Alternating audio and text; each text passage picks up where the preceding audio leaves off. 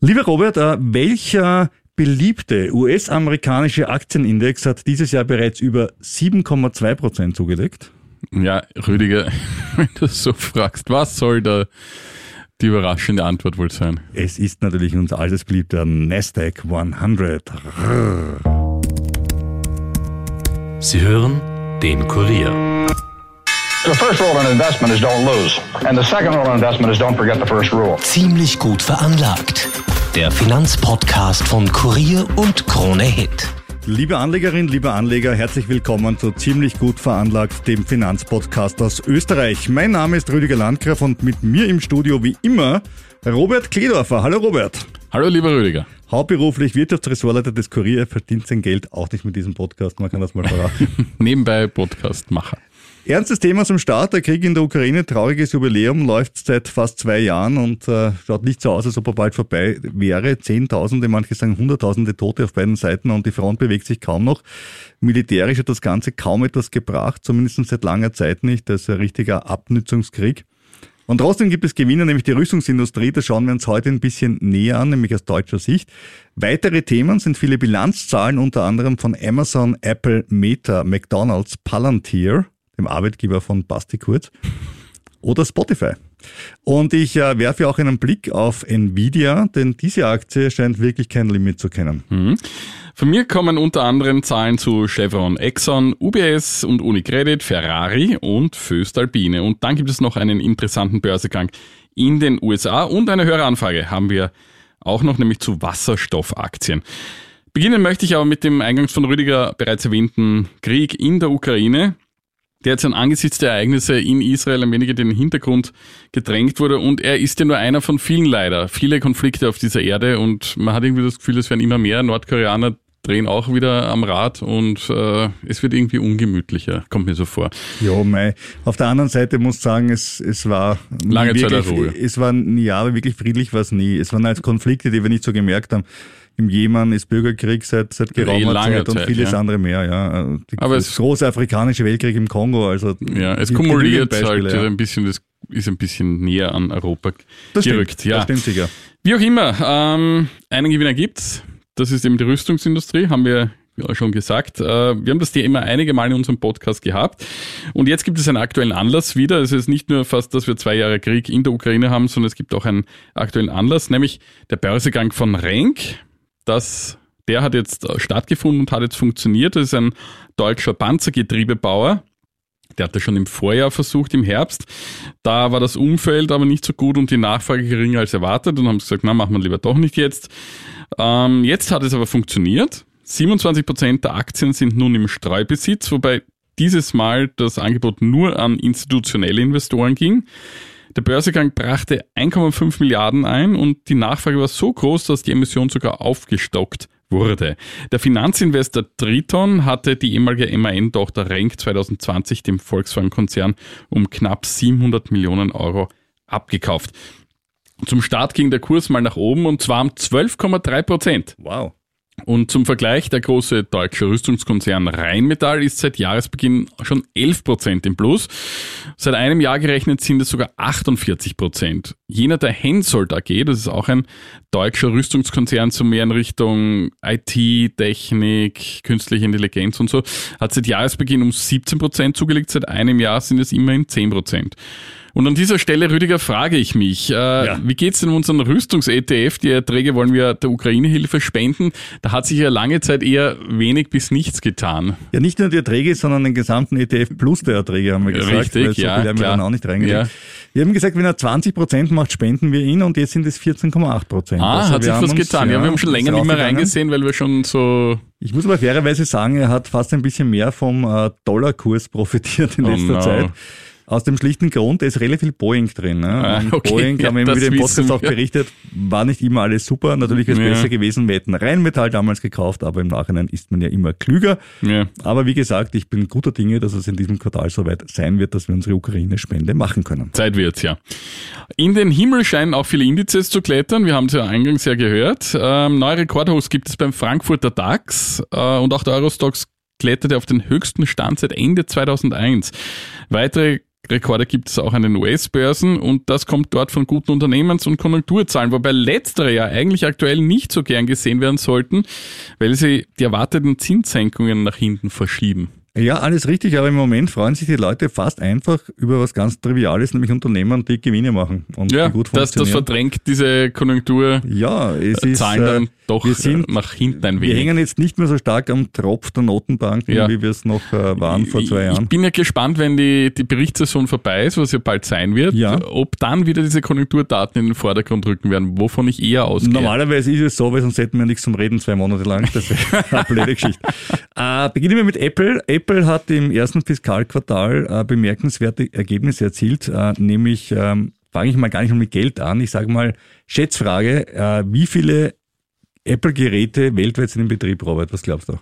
Boah, eine Milliarde. 2,2 Milliarden. Das ist schon irre, oder? Jetzt muss man sagen, es sind nicht 2,2 Milliarden User, weil Ja, ja, manche haben mehrere Geräte. Aber es ist trotzdem Aber- imposante Zahl, ja. Ich meine, Für Apple ist das deswegen cool, weil die Service-Sparte immer wichtiger wird. Ja. Also weniger der Hardware-Verkauf als das Mitschneiden äh, beim, beim, Apple Store mit allen Problemen, die das äh, kartellrechtlich jetzt äh, mit sich bringt. In Summe ist bei Apple der Umsatz um 2% gestiegen und der Gewinnzuwachs war 16% pro Aktie. Besonders hervorzuheben sind die Umsatzrekorde in über zwei Dutzend Ländern und äh, ein Allzeithoch in Europa. Du bist auch Apple-Kunde, glaube ich. äh, jein, also mm, ich habe ein Dienst-Apple-Handy. Ein Dienst-Apple-Handy und ein Ja. privates Android-Handy. So ist es. Du verteilst deine Liebe auf beide Systeme, das ist gut. äh, und auch in Indien äh, ist man stark gewachsen, was natürlich auch ein Riesenmarkt ist. Und das iPhone selber ist noch immer die große Cash-Cow. Der Umsatz hat um 6% zugelegt. Ähm, das iPad hingegen, Tablets 25% zurück, ist aber jetzt kein Wahnsinnswunder, weil es kein einziges neues Modell gab im letzten Jahr. So, also insoweit noch keine Katastrophe. Beim Mac ein Umsatzplus von einem Prozent. Ja. Und bei Variables, Home und Zubehör wurde ein Rückgang von 11% verzeichnet. Und jetzt kommt's aber. Der Serviceumsatz ist um 11% gewachsen. Also genau dieses mit dem User nicht nur Geld verdienen beim Hardwareverkauf, sondern über seine gesamte Lebenssparte, da sind sie wirklich sehr, sehr viel. Ja, das machen auch erfolgreiche Autokonzerne so. Das machen auch erfolgreiche Amazons so. Damit eine elegante Überleitung zu Amazon. Habe ich auch Quartalswerte vorgelegt und die haben die Analystenschätzungen schön übertroffen. Aktie um 6% rauf. Ich habe auch Amazon-Aktie. Und jetzt kommt das für dich, Robert. Das wird dir wirklich dauern. Das Unternehmen hat einen Gewinn pro Aktie von einem Dollar äh, gemeldet bei Einnahmen von 170 Milliarden Dollar. Und ich habe mir endlich mal ein KGV, das man leicht im Kopf rechnen kann, keine Zentralmatura-Aufgabe. Die Aktie liegt bei 170 Dollar, der Gewinn bei einem Dollar, berechnet das KGV. Ja, 170. 170, das ist schon relativ steil nach wie vor, ja. Ja. Aber warum ist es so steil? Weil sie eben gutes Wachstum haben. Also gerade die Bereiche Amazon Web Services und Werbung steigen stark. Werbung übrigens, äh, Amazon Prime ab jetzt mit Werbung, hast du schon, äh, Ist mir hast du aufgefallen. schon rausgekauft? Ist mir aufgefallen, nein, habe ich mir nicht rausgekauft, weil ich wollte mir mal ansehen, wie sehr Ja. viel Werbung da drin ist und dann, dann kann ich an alle, alle Ja. User weiter sagen, es gibt einen Eigenspot am Anfang und einen Eigenspot in der Mitte. Und das war's. Also wenn das nicht mehr wird, sage ich, Ja. okay, ist, ist dem nicht gekauft. Ähm, Genau. so- soll, sollte das natürlich Ausmaße wie äh, beim Privatfernsehen annehmen, werde ich mich dann schon freikaufen. Mal. Ja, ich habe mich freigekauft. Äh, Wirklich? Einfach so, ja. Diese 92er sind mir wurscht. Da sind in Cleverbitzen ausgedrückt auch nur mehr zwei Stück. Also dank der Inflation im Lebensmitteleinzelhandel ist das alles kein Problem. Allerdings, sie wollen mich noch woanders abzocken. Und Was? zwar, sie wollen die Alexa kostenpflichtig machen. Und zwar soll die Okay. Alexa schlau werden. Darauf warten wir schon so lange, weil die Alexa bis jetzt noch immer ähm, Ja. von der Weiterentwicklung überschaubar. Also war damals ein geiles Produkt, Ja, aber keine Frage. irgendwie- Aber irgendwie fünf Jahre Ja, lang nichts passiert. ja. Ne? Also schauen anders aus und blinken schöner, aber Aber inhaltlich. so. Ja, Aber das soll sich jetzt ändern. Es soll jetzt die Remarkable Alexa kommen. Ja. Und äh, mit dem kostenpflichtigen Abo, das heißt Alexa Plus, das übrigens kein Teil von Amazon Prime wird, das heißt, da kannst du nochmal extra man zahlen. nochmal extra zahlen. Ja, Super. und das soll die Konversationsfähigkeit von Alexa mittels generativer KI verbessert werden. Das hätten sie vorher auch schon machen können. Ja. Problem, das Amazon mit Alexa hat, ist, extrem viel Kohle reingesteckt in der Hoffnung, alle Menschen werden über Sprachbefehle einfach neue Bestellungen und Warenkörbe anlegen Mhm. und sie werden wir umsetzen. Und siehe da, es hat keiner gemacht. Am 30. Juni soll es soweit sein, da soll die Remarkable Alexa steigen. Und äh, nicht nur deswegen, sondern weil der Ausblick von äh, Amazon auch sehr positiv war, sind die Werte von Amazon, eben die Aktien, wie schon vorher gesagt, gut gestiegen. Hm, kommen wir zu einem anderen Sektor, weg vom Tech-Bereich hin zum Ölbereich. Zur schwarzen Ölseele von Robert. Ja, ja, ich bin ja gar nicht so. Ich habe einen Ölwert in meinem Portfolio. Ja, nämlich welchen? Äh, total. Total. Ah, den Frankreich. französischen Total de France. Aber jetzt geht es um Ui. Chevron. Ja, Chevron und danach ExxonMobil. Zuerst Chevron, äh, da war auch der Gewinn deutlich höher als erwartet im vierten Quartal und zwar gegenüber dem Vorquartal. Das ist nämlich äh, die Sache an sich, weil gegenüber dem Vorjahreszeitraum ging es deutlich nach unten, weil ja Warum 2000 bloß? Ja, weil ja 2022 noch die höheren Öl- und Gaspreise äh, im Vordergrund standen infolge des Krieges. Dieser Effekt hat sich jetzt normalisiert und trotzdem wurde die Quartalsdividende um 8% angehoben. Und dazu sagt der Chevron-Chef Mike Wirth, 2023 haben wir mehr Geld an die Aktionäre ausgeschüttet und mehr Öl sowie Gas produziert als jemals zuvor in der Unternehmensgeschichte. Die Aktie legte daraufhin 3% zu. Ähnliches Bild bei ExxonMobil. Der Gewinn brach im abgelaufenen Gesamtjahr auf 36 Milliarden Dollar ein, nach einem Rekordergebnis von 59 Milliarden Dollar. Dennoch wurden die Erwartungen der Analysten übertroffen und auch bei BP gab es einen heftigen Gewinneinbruch auf nur 371 Millionen Dollar. Ein Jahr zuvor waren es noch 10,8 Milliarden. Und dennoch war der Absturz auch hier geringer als von Analysten erwartet. PP-Aktien fanden sich dann nach dieser Meldung klarerweise weit vorne, nämlich mit einem Plus von 5,5 Prozent an der Spitze des Londoner FTSE. Na klar, bei den Rückgängen im Rohölpreis hätte man sich das Schlimmeres erwartet. Ja, Übrigens, Apple zahlt jetzt auch eine, eine Dividende. Das habe ich jetzt noch gar nicht gesagt. Ah. Äh, Für dich jetzt endlich kannst du auch Apple-Aktien kaufen. ja, Äh, wir haben wirklich, vorher ja, das sie sind KGV wirklich gehört. absolut, ja, sie sind absolut cool. Sie zahlen eine Dividende von 0,5 Prozent. Also nämlich, wenn Sie die jetzige Dividende, die Sie jetzt planen, viermal Mhm. im Jahr zahlen, kommen Sie auf eine Dividendenrendite von 0,5 Prozent. Und da habe ich die Frage gestellt, warum macht man das dann überhaupt? Weil sind die 0,5 Prozent, also kann die irgendjemanden locken oder so. Wurscht, ja. Außer dass die Data das wieder schwer hat oder die Flatex bei dir im Umrechnen. Aber ansonsten bringt das ja, also ich weiß nicht. Nee, weiß ich auch nicht. Ja. Äh, Meta übrigens, äh, wir bleiben gleich beim Thema. Meta Okay. hat im jüngsten Quartal einen beeindruckenden Umsatzsprung von 25 Prozent auf 40,1 Milliarden Dollar erzielt. Und der Gewinn ist auf 14 Milliarden Dollar angestiegen. Das ist eine Umsatzrendite von 30 Prozent. Mhm. Das kracht wirklich, über 30 Prozent. Ja. Äh, Und erstmals zahlt auch Meta eine Dividende von 50 Cent pro Aktie und wieder unser Zentralmatura-Beispiel. Jetzt ist es ein bisschen schwieriger dieses Mal. Gell? Sie zahlen 50 Cent pro Aktie. Wir sagen wieder, Sie zahlen es viermal im Jahr, dann kommen wir auf 2 Euro. Ja, das Mhm. schenken wir mal. Äh, der Börsenkurs liegt allerdings bei schlanken 435 Euro. Mhm. Die Dividendenrendite beträgt hier dann unter 0,5 Prozent. Und auch da habe ich mir die Frage gestellt, ist eh geil, dass du Dividenden zahlst, aber ich meine, wozu? Ja. Wozu? Ne?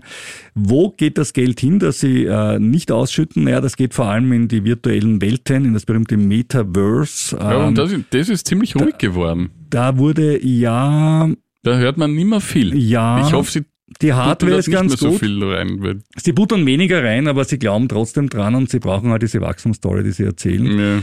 Jetzt im Moment brauchen sie sie weniger, weil es ihnen eh im operativen Geschäft gut geht.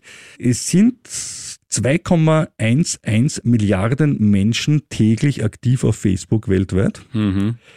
und 3,19 Milliarden in Summe nutzen mindestens eine der App von Metas. Also egal, ob es jetzt Threads ist, diese neue Twitter-Kopie, oder ob es eben Facebook ist, ob es Instagram ist, ob es WhatsApp ist. Also das ist schon relativ viel, aber auch schon die Threads erreicht mittlerweile 130 Millionen monatlich aktive Nutzer. Man beachte, hier wird dann auf einmal von monatlichen Nutzern gesprochen. Die täglichen kann nicht ganz so hoch sein, aber immerhin. Die Meta-Aktie ist in den letzten fünf Tagen um 20 Prozent drauf. Und ich habe Meta-Aktien. Ich da muss sagen, ja. danke. Ja. Kommen wir zu einer Aktie, die ich habe. Da ist es Da natürlich gratuliere ich auch. Da da- kondoliere ich. eher, ja, da ist es nicht so gut gegangen. Föstalpine. Ja, wir sind ein Patriot. Ja, ich bin ein Patriot, ja. Aber ich bin, ja. An dieser Stelle muss ich nur, nur etwas erklären. Also, wenn jemand aus Patriotismus eine österreichische Aktie kauft, muss ich immer sagen, da müsst ihr jetzt auch wissen, dass der Verkäufer auch ein Österreicher war. Ja. Weil beim Kauf von Aktien an der Börse bekommt das Geld nicht das Unternehmen. Ganz wichtiges Geheimnis, Mhm, sondern wer andere mhm. das verkauft hat. Ich Ja. sag's nur dazu. Ja, Bitte. ja, ja. Okay. Ja, der Linzer Stahlkonzern hat die schlechte Konjunktur zu spüren bekommen. In den ersten drei Quartalen des äh, schiefen Geschäftsjahres 2023-2024 hat sich der Gewinn nach Steuern gegenüber dem Vorjahreszeitraum gleich mal von 864 Millionen auf 431 Millionen halbiert. Der Umsatz sank immerhin nur um knapp 9% auf 12,4 Milliarden. Die Aktie verlor knapp 4%, seit Jahresbeginn sind es 7%, seit einem Jahr 15%. Ja, kurze, Ja. kurze, kurze Schweigeminute, aber ja, ein zyklischer Wert. Ja, Und ich meine, die Konjunktur ist im Moment nicht toll. Ich glaube, jetzt sollte man sie kaufen. Also ganz ehrlich. Also Ja, ähm, ich weiß glaube, nicht. dass, die, dass wenn man an zyklische Aktien glaubt und glaubt, dass Föst ein zyklischer Wert ist und wir haben jetzt in Österreich ein Mini-Wachstum, in Deutschland eine Schrumpfung, dann ich sehe müssen wir nur jetzt reingehen. noch nicht in Europa das große Wachstum, wo, wo Like- ich jetzt den Kursaufschwung. Like Magic passiert das immer alle paar Jahre automatisch. Das Ja, sind diese aber ich sehe es für heuer nicht. Zyklen. Nein, für heuer vielleicht noch nicht. Und deswegen weiß ich nicht, ob der Einstieg nicht vielleicht ein bisschen Ja, viel zu verfrüht ist. früh, ja. Mag sein, ich weiß, es mm, macht mich unsympathisch dir gegenüber, ähm, ich habe wieder eine gute Aktie, die bei mir gut gelaufen ist, äh, nämlich äh, Spotify.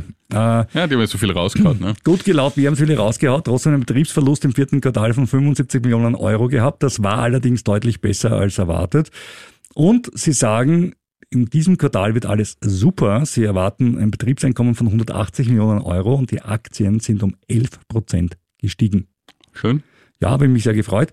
Dennoch an dieser Stelle unser Disclaimer, die Erwähnung von Wertpapieren aller Art, egal ob Aktien, Anleihen, äh, NFTs, äh, ETFs, was auch immer, stellen keine Kaufempfehlungen dar. Informiere dich bitte immer umfassend, bevor du den sauer verdientes oder auch geschickt spekuliertes Geld investierst. Du haftest nicht für unsere Entscheidungen und wir ganz sicher nicht für deine. Wenn wir selbst Aktien eines Unternehmens oder eine andere Anlageform besitzen, die wir im Podcast erwähnen, dann sagen wir es auch dazu. Vor allem dann, wenn wir gewonnen haben, dann sagen wir es noch viel lieber dazu. Äh, kommen wir zu einer Aktie, die im wahrsten Sinne des Wortes abfährt.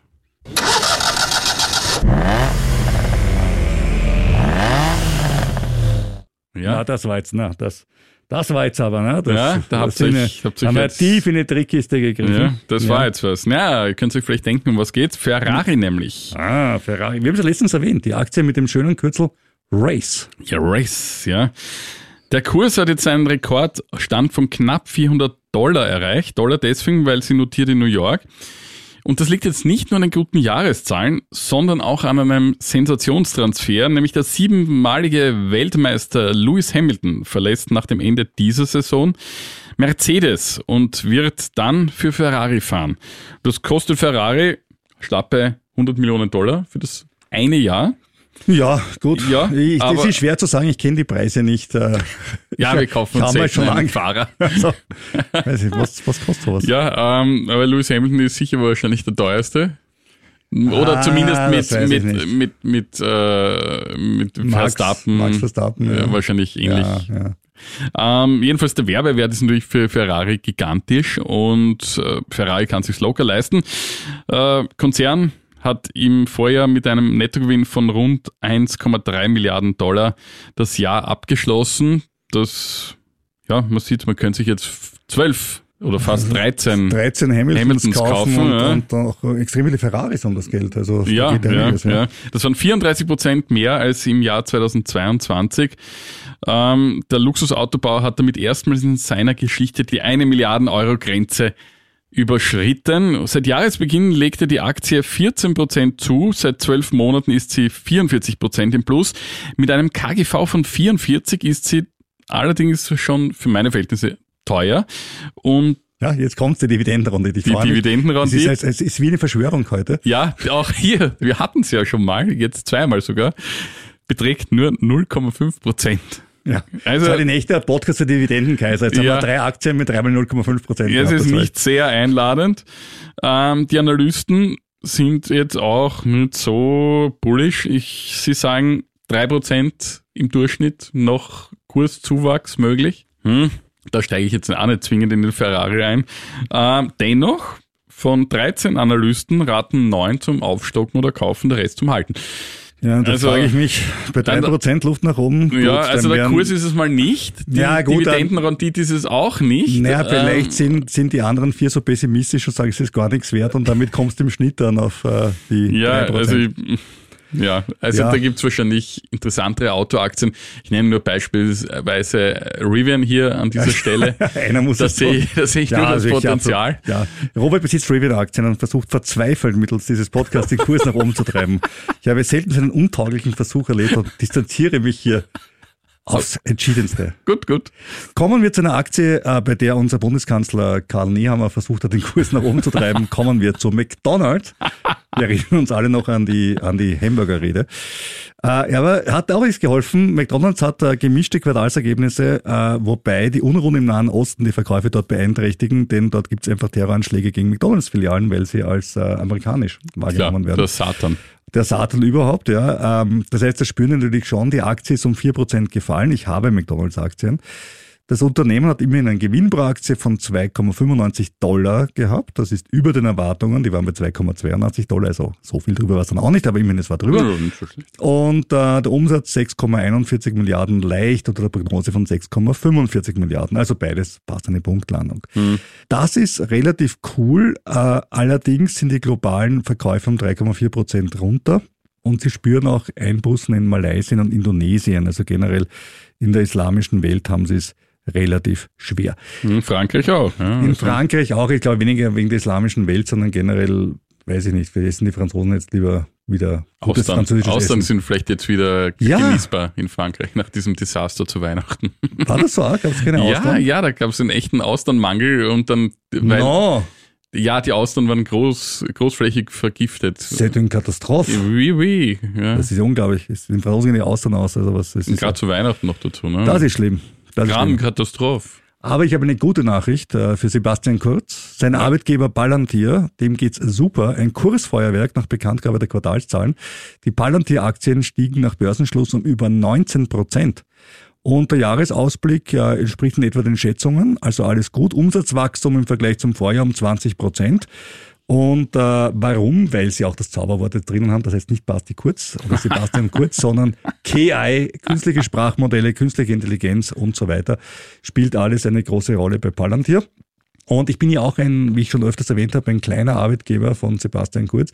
Ich habe zwar keine Palantir-Aktien, aber ich habe den ARK ETF und der ist beteiligt an Palantir und insoweit ähm, profitiere ich auch von den Leistungen von Sebastian Kurz. Also wenn er sagt, das ist meine Leistung, dann kann ich sagen, super, bekomme ich Geld dafür. Also sehr, sehr, sehr mittelbar und sehr wenig, ja, aber immerhin. Immerhin, ja, indirekt Ja. verdienst du Indirekt verdiene ich an seiner Leistung, ja. Finde ich, finde ich gut. Ich habe auch noch ein paar weitere Unternehmenszahlen und zwar allen voran die Unicredit. Ja, das, äh, da springe ich ja gleich an. Eine Aktie, die ich besitze. Ja, und da gibt es sehr gute Nachrichten für dich, nämlich die Mutter der Bank Austria verdiente netto 8,6 Milliarden Euro im Vorjahr. Das ist rund eineinhalb Mal so viel wie noch 2022 und die, davon kommen rund eine Milliarde Euro von der Bank Austria. Also auch ja, sehr nett. die Aktie hat sich wirklich super entwickelt, muss ich sagen. Ja. Also die ist, ich habe jetzt, glaube ich, seit zwei Jahren oder so. Das war Und jahrelang die die nicht ist, so. Die ist, die ist super. Ich habe die damals gekauft. Ich erinnere mich noch genau im Podcast darüber geredet und gesagt, ihre Bankenaktien Ja, da dann hab ich auch noch ohne Credit, ja. ja. Ich dachte, war das jetzt gescheit, wenn der Robert dagegen ist, aber eigentlich hat es ganz gut funktioniert. Ja, also der Rüdiger macht immer das Gegenteil von mir und fährt damit ganz gut. Und meine, ja, manchmal war ich auch ganz schlecht. Also es gibt auch Dinge, die ich versenkt habe. Also das glaube ich, in Summe hält sich die Waage. Vielleicht, ja. Gründe waren, dass die Unicredit niedrigere Kosten und Rückstellungen gegen Kreditausfälle verbuchen konnte. Und zudem gibt es laufende Struktur- und Sparprogramme, die den Konzern weiter verstärken sollen. Und erst in der Vorwoche wurde ja bekannt, dass in Wien 280 Mitarbeiter einer für IT zuständigen Unicredit-Tochter abgebaut werden. Das ist ganz schön viel. Wie viele arbeiten dort? Also bleiben noch Ja, welche 280. Die? Ach ganze so, Bude die- wird die ganze geschlossen. Bude, ja. äh, 80 können in, in die Bank Austria wechseln. 200 haben die Möglichkeit, nach Mailand oder Rumänien zu wechseln. Will ich nach Mailand gehen? Ja, aber vielleicht. Aber Rumänien ist würde auch schön. Die Frage ich ist, wo in vielleicht Rumänien? Halt im, Konstanzer am Meer hat auch ja, seinen ist Reiz. wahrscheinlich eher Bukarest. Die gute Nachricht jetzt für die Aktionäre: Der gesamte Gewinn des Konzerns, Rüdiger, halt dich fest, der gesamte Gewinn wird an Sie fließen. Nein, an mich. Das Ja. ist ja wirklich, also an mich ja, persönlich. nein, nein, an Sie, wir sind nicht per Sie. Ähm, so. An die Aktionäre nämlich. Also an, Entweder an in- andere auch, ja. Okay. Ja, in Form von Dividenden und Aktienrückkäufen und dem nicht genug. Der Konzernchef Andrea Orcel peilt auch heuer ein Ergebnis auf dem Vorjahresniveau an. Und ab dem laufenden Geschäftsjahr, also eben ab heuer, wird eine Dividende von 90 Prozent des Gewinns angepeilt. Das ist ja toll auch. Weiterhin dann 90 ist ja dann weniger als ne? vorher, ne? Wenn, wenn es alles fließt und dann nur 90 Prozent, sage ich, Ja, äh, ich sagte ja, Aktienrückkäufe waren da in den 100 Ja. auch enthalten. Ne? naja, klar. Ja. Äh, nach dieser tollen Nachricht sprang die Aktie gleich mal um 10% nach oben und erreichte das höchste Niveau seit Mai 2015. Und man muss sagen, das kann man Ja. alles dem Herrn Orcel zugute halten. Seit seinem Amtsantritt hat der ehemalige Leiter des Investmentbankings bei der UBS im April 2021, da ist der Titel um fast 250 Prozent gestiegen. Ich weiß, ich Ja. weiß. Ja. Und diese UBS wiederum hat ja, wir wissen's, äh, die Credit Suisse äh, in einer Nacht- und Nebelaktion übernehmen müssen. Da war der Staat Schweiz ziemlich dahinter, dass das passiert. Ja. Das hat die UBS machen müssen, auch ein bisschen natürlich widerwillig, aber es hat sich ausgezahlt. Die UBS hat jetzt äh, 29 Milliarden Dollar verdient. Im Jahr zuvor waren es nur 7,6 Milliarden. Und jetzt sollen die Kosten nochmal massiv runtergefahren werden, weil ja durch diesen Zusammenschluss vieles parallel läuft. ja, das ganze Wertpapierberatungsgeschäft. Ja, alles und die IT, so weiter, ja. Back, äh, Backoffice und so weiter, kannst ziemlich äh, viel zusammen äh, tun. Ähm, dennoch waren die Analysten nicht zufrieden. Das Ergebnis des vierten Quartals habe in Bezug auf die Kosten enttäuscht, erklärten sie. Die Aktie gab daher um 3% nach. Und seit der Ankündigung der wegen des Kaufpreises von nur 3 Milliarden Franken als Deal des Jahrhunderts bezeichneten Transaktion hat die Aktie allerdings um 50 Prozent zugelegt und die europäische Bankbranche äh, damit im Durchschnitt weit hinter sich gelassen. Ja, das ist UBS haben wir beide leider nicht. UBS haben wir beide leider nicht, aber wie gesagt, äh, immerhin Unicredit haben wir. Ja, Wir kommen zu einer Höreranfrage und zwar vom Jürgen zum Thema Wasserstoffaktien. Hier die Anfrage. ja.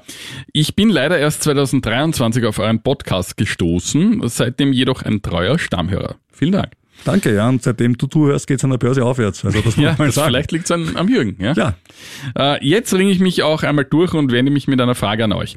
Ich habe damals zu einem Preis von Euro 2061 Aktien von Nell Asa gekauft. Diese Woche ging es ein wenig bergauf und wir stehen zurzeit bei Euro 0,517. Also das ist doch ein großer Verlust von 2 Euro auf Ja, 0,5. 75 Prozent weg. Ja, ich hoffe, ich hoffte damals auf die Wasserstoffstrategie der EU. Leider habe ich den rechtzeitigen Verkauf nicht geschafft und hoffe nun auf eine Kurswende. Wie ist eure Meinung zu Nell Asa? Halten oder verkaufen? Ja, ich habe so ein bisschen angesehen. Also es ist überhaupt nicht mein Metier, deswegen musste ich mich auch erst einmal irgendwie versuchen, da einzulesen. Äh, aktuell stehen sie jetzt gerade bei 5,3 norwegischen Kronen. Also das sind ja eine Aktie aus Norwegen. Äh, das sind 42 Cent und waren, wie du richtig schreibst, auch schon mal viel höher. Die Analystenmeinungen sind ganz interessant. Äh, sieht man selten so. Es gibt vier Buy, zwei Outperform, neun Hold, zwei Underperform und vier Sell. Also komplett symmetrisch. Das Price Target im Schnitt 63 Prozent über dem heutigen Kurs. Das klingt natürlich cool. Andererseits liegt es halt auch ein bisschen daran, dass die Aktie fällt und fällt und fällt und fällt. Und wenn Analystenmeinungen ein bisschen älter sind, dann sind sie jetzt natürlich deutlich höher. Also dadurch kommst du halt hier auch auf ein Kursziel, das vielleicht unrealistisch hoch ist, würden alle Menschen es in dieser Sekunde jetzt bewerten. weil ja. man muss dazu sagen, die Analystenmeinungen gehen bis zu einem Jahr zurück. Ja, genau. Also das ist ein bisschen gefährlich, wenn man, wenn man das nicht berücksichtigt. Und dann haben wir gedacht, liegt es jetzt an dieser Firma, dass es schlecht rennt, oder liegt es am Wasserstoff an sich? Das kann ja auch sein. Also es ist ein Branchenproblem oder es ist ein Firmenproblem. Und haben mir angeschaut die Wasserstoff-ETFs. Und ich habe mir das bei Just ETF rausgesucht, die Top 5 auf 12 Monatssicht. Die Top 5 klingt jetzt komisch. Auf Nummer 5 Global X Hydrogen mit minus 55 Prozent. Nummer 4 Fun Egg Hydrogen mit minus 43 Prozent. Nummer 3 Invesco Hydrogen mit minus 23,7 Prozent. Nummer 2 LG Hydrogen mit minus 20 Prozent. Und Nummer 1, der beste Wasserstoff-ETF, den es gab, war die BNP Paribas mit minus 13,5 Prozent. Also gut gelaufen ist die Branche mal nicht. Und zu dem Unternehmen selbst kommt die jüngste Einschätzung von JP Morgan, und zwar vor zwei Wochen. Die haben das Kursziel für Nel Asa von wirklich extrem sportlichen 11,40 norwegischen Kronen, das wäre plus 100 Prozent, auf 6,40 gesenkt. Die Bewertung jedoch bei neutral belassen. Äh, der Analyst Patrick Jones hat gemeint, es herrscht zurzeit eine negative Stimmung im europäischen Wasserstoffsektor vor. Gut, das äh, haben uns die ETFs auch jetzt ganz kurz bewiesen. Trotz Anzeichen für eine verbesserte operative Dynamik. Die Auftragsdynamik in der Branche sei weitgehend zum Erliegen gekommen, wobei der Fokus weiterhin auf operativen Fortschritten liegen dürfte. Also ähm, ich weiß nicht. Also ich, ich bin überhaupt kein Fan von Wasserstoffaktien. Allein schon, wenn ich dauernd diese Werbungen sehe, diese Aktie wird Elon Musk Schamesröte ins Gesicht treiben und so weiter. Das ist, äh, erscheint mir nicht sehr seriös. Ähm, wenn ich da reingehen würde, dann wahrscheinlich nicht mit einem Einzeltitel in eine norwegische Firma, die ich, die ich so nicht kenne, sondern über einen ETF. Äh, ich bin nicht so ein Riesenfan von dieser Wasserstoffgeschichte, weil ähm, es äh, energiepolitisch gesehen schwierig ist, weil die Energieeffizienz von Wasserstoff äh, gemessen an batteriebetriebenen Speichern oder Elektrofahrzeugen oder was auch immer man machen möchte mit dem Strom, ungefähr bei einem Drittel liegt. Ja, und das ist halt ähm, nicht viel. Ja. Ich, ich sehe es ähnlich wie der Rüdiger, vielleicht nicht ganz so skeptisch. Ich also glaub, Spezialgebiete wie, wie Föstalpine, Ja, Hochhofen ja. und so weiter, super, ja. Also aber wenn absolut. wirkliche so Anbieter oder Firmen, die nur in diesem Bereich tätig sind, ist vielleicht wirklich schwierig. Ich, ich sehe es trotzdem nicht ganz so skeptisch, weil ich ich glaube, man muss da ein bisschen einen langen Atem haben, aber einen sehr langen vielleicht. Ja, der ist wirklich lang. Und wenn ich, und wenn ich jetzt glaube, dass das cool ist, dann würde ich die Aktie nachkaufen. Jetzt ganz blöd gesagt. Also wenn ich, Ja. wenn ich glaube, der hat so viel Potenzial nach oben, dann würde ich jetzt noch Geld nachschießen. Und wenn ich aber emotional dann merke, das will ich nicht tun, da muss ich mir die Frage stellen, warum trenne ich mich nicht von dem, von dem Titel. Aber da sind wir unterschiedlich, der Robert würde das aussitzen und ich würde ja, sagen, ich möchte, ich, ja, wie gesagt, das ist meine persönliche Ja. Strategie. Ich möchte da niemanden hineintheatern. Ähm, es kommt auch natürlich auf den Gesamtbetrag an, der da investiert wurde. Den wissen wir nicht. auch wie Und, das äh, diversifiziert ist, ob das, Und ja, ja. richtig, also wenn, wenn man auf das, wenn man das Geld verschmerzen kann, wenn das, sag ich mal, 500 Euro weg sind, ja, wenn 5000 weg wären, haben wir auch schon erlebt. Was soll ja, also ich weiß, du siehst selbst, äh, dass, dass Aber- hier die, die Meinungen so unterschiedlich sind. Aber selbst, lieber Robert, du als König der Aussitzer wirst jetzt ja langsam zum agilen Trader, das du letzte Woche erzählt hast. Du hast dich bei Flattex angemeldet und Mhm. es hat dann auch funktioniert auf einigen Umwegen. Und jetzt hast du interessante neue News von dort. Ja, ähm, ich habe dort hin nicht gewechselt, aber ich habe das als zusätzliches Angebot jetzt äh, gemacht, weil, weil mir die Gebühren ja zu teuer waren bei meiner Bank. Für Einzeltitel vor allem. Und es gab ja da kleinere Schwierigkeiten. Ich habe darüber erzählt. Wir haben das auch dann im Kurier geschrieben und auch auf Kurier.at. Und die Jungs von Flatex haben das gelesen. Wow. Ja, und haben sich bei uns gemeldet und auch bei mir gemeldet und haben das super interessant und super toll gefunden und äh, freuen sich über das Feedback. Und ähm, vor allem geht's um diese kleinen Schwierigkeiten, die ich hatte, weil, jetzt habe ich eh erzählt, ich habe mich irrtümlich bei flatex.de statt flatex.at angemeldet und das hatte zur Folge, dass ich eigentlich dann als Steuerausländer gelten würde über Deutschland und müsste mir die ganze Steuer selber dann äh, mich darum kümmern um das und das war mir eigentlich zu mühsam, wenn es auch über Österreich auch geht. Genau. Ja, und diesen Irrtum, der hat mich ein bisschen gestört und habe darauf hingewiesen, man müsste da eine Warnung einführen, weil äh, für die Österreicher vor allem, wo es eine Flatex AT ja ohnehin gibt. Und siehe da, sie haben das als guten Hinweis äh, genommen und haben gesagt, wir werden das so machen. Wir werden das umsetzen und einen Warnhinweis einblenden auf der Website für alle, die aus Österreich kommen und sagen, Achtung, wollen Sie wirklich über flatex.de investieren? Sie gelten dann als Steuerausländer oder lieber nicht doch über flatex.at, weil auch mir ja gesagt worden ist, das passiert öfters. Und das finde ich super. Ich finde solche Unternehmen wirklich cool Ja. die da sofort äh, auf konstruktive Hinweise eingehen. Ich kenne andere Unternehmen, wo ich auch als Journalist äh, versucht habe, auf irgendwelche Sachen einzuwirken. Die Antwort war dann so, ja, eh, oder schauen wir uns an, ja. Hm. War schon immer so. Ja. Deswegen, wie Frau Lagarde hier sagen würde, Chapeau. Oder auch Hut ab. Ja, Hut ab vor Flatex. Soll jetzt keine Werbung Nein, sein. nein, bin ich gut. Äh, und wir Nein, werden jetzt auch in Kürze nämlich zu Direct Broker ein Special haben, äh, aber da überlassen, äh, da werden wir euch noch überraschen. Da laden wir jemanden ein, der sich wirklich auskennt mit dem Thema. Das Genau. ist total super. Ähm, ich bin übrigens bei Dadat und Robert bei Flatex ist auch da. Ja. Sucht es euch aus, also was jeder wie er, wie er möchte. es gibt abseits davon ja noch zig andere Anbieter. Egal bei welchem Broker, es gibt eine Aktie, wo ich mir denke, die hätte ich, also die hätte ich mir wirklich, also warum habe ich nicht? Also du kennst dieses Gefühl, dieses, ah, das hätte, eigentlich hätte ich es wissen sollen.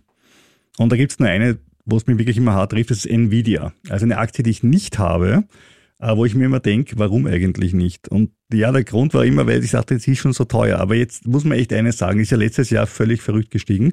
Jetzt haben wir den 7. Februar. Und seit Jahresanfang ist sie um 45 Prozent Wow. gestiegen. Wahnsinn. Die Zahlen kommen erst am 22. Februar, also am Ende der Berichtssaison, aber alle sind bullish. Jetzt stehen sie bei 625. Goldman Sachs spricht von 800. Das wären immer noch weitere plus 28 Prozent. Also bei dieser Aktie gilt quasi das Sky limit.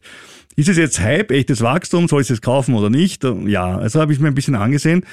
Ähm, Motley Fool sagt, die Aktie könnte in den nächsten Jahren um mehr als 90 Prozent steigen. Gut, das haben die schon öfters gesagt, aber in dem Fall haben sie wirklich ganz gute Gründe dafür. Denn ähm, die Aktie ist seit Jänner 2023 um 210 Prozent gestiegen, wissen wir alles, weil sie eben diese Vorherrschaft im Bereich der Grafikprozessoren haben. Und die braucht man halt ganz massiv für Artificial Intelligence. Der Umsatz- und freie Cashflow-Anstieg äh, beträgt 200 Prozent beziehungsweise 360 Prozent in den letzten zwölf Monaten. Das heißt, die Zahlen, die sie operativ haben, rechtfertigen dieses Kurswachstum auch. Das ist jetzt nicht nur ein Hype.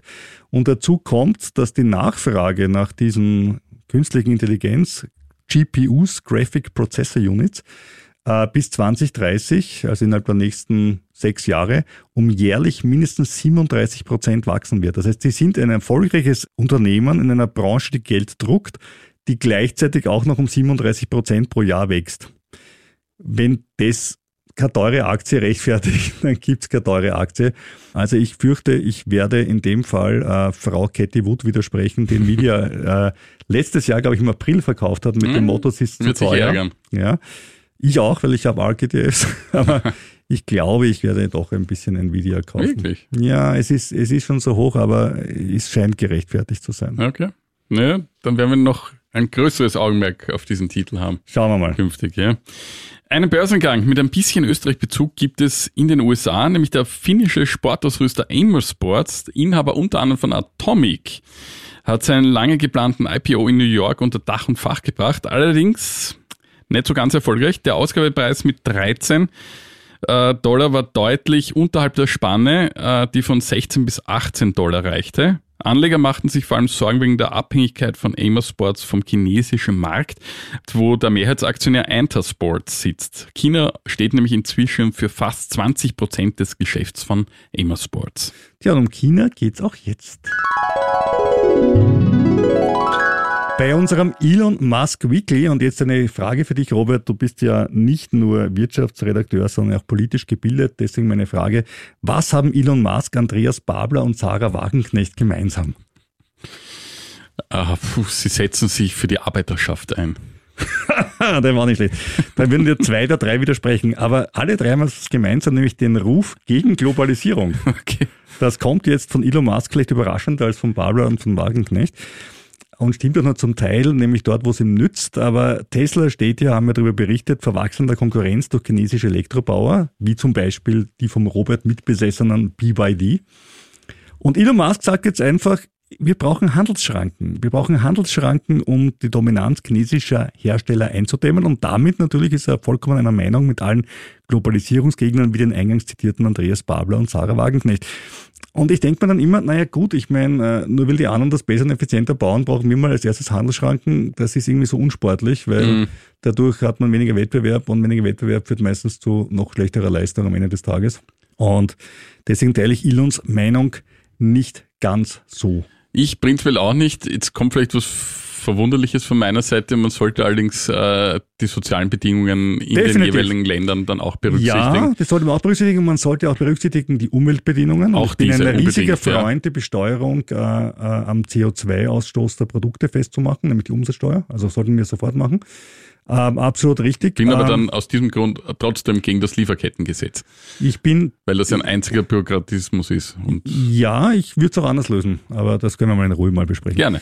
Ähm, zum Thema Globalisierung noch eine Aktie zum Thema Globalisierung, die mich ziemlich enttäuscht hat, die Alibaba-Aktie. Die hat nämlich äh, heute in der Früh Zahlen bekannt gegeben. Mhm. Und ähm, die Umsatzerwartungen im letzten Quartal äh, dieses Jahres oder des vergangenen Jahres, die Umsatzerwartungen im letzten Quartal des vergangenen Jahres wurden verfehlt.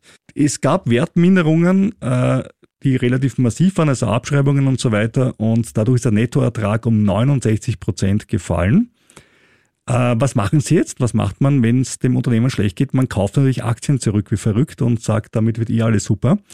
Das äh, Aktienrückkaufprogramm wurde von 25 Milliarden auf 35 Milliarden Dollar ausgeweitet. Ja, also das ist schon ziemlich massiv. Mhm.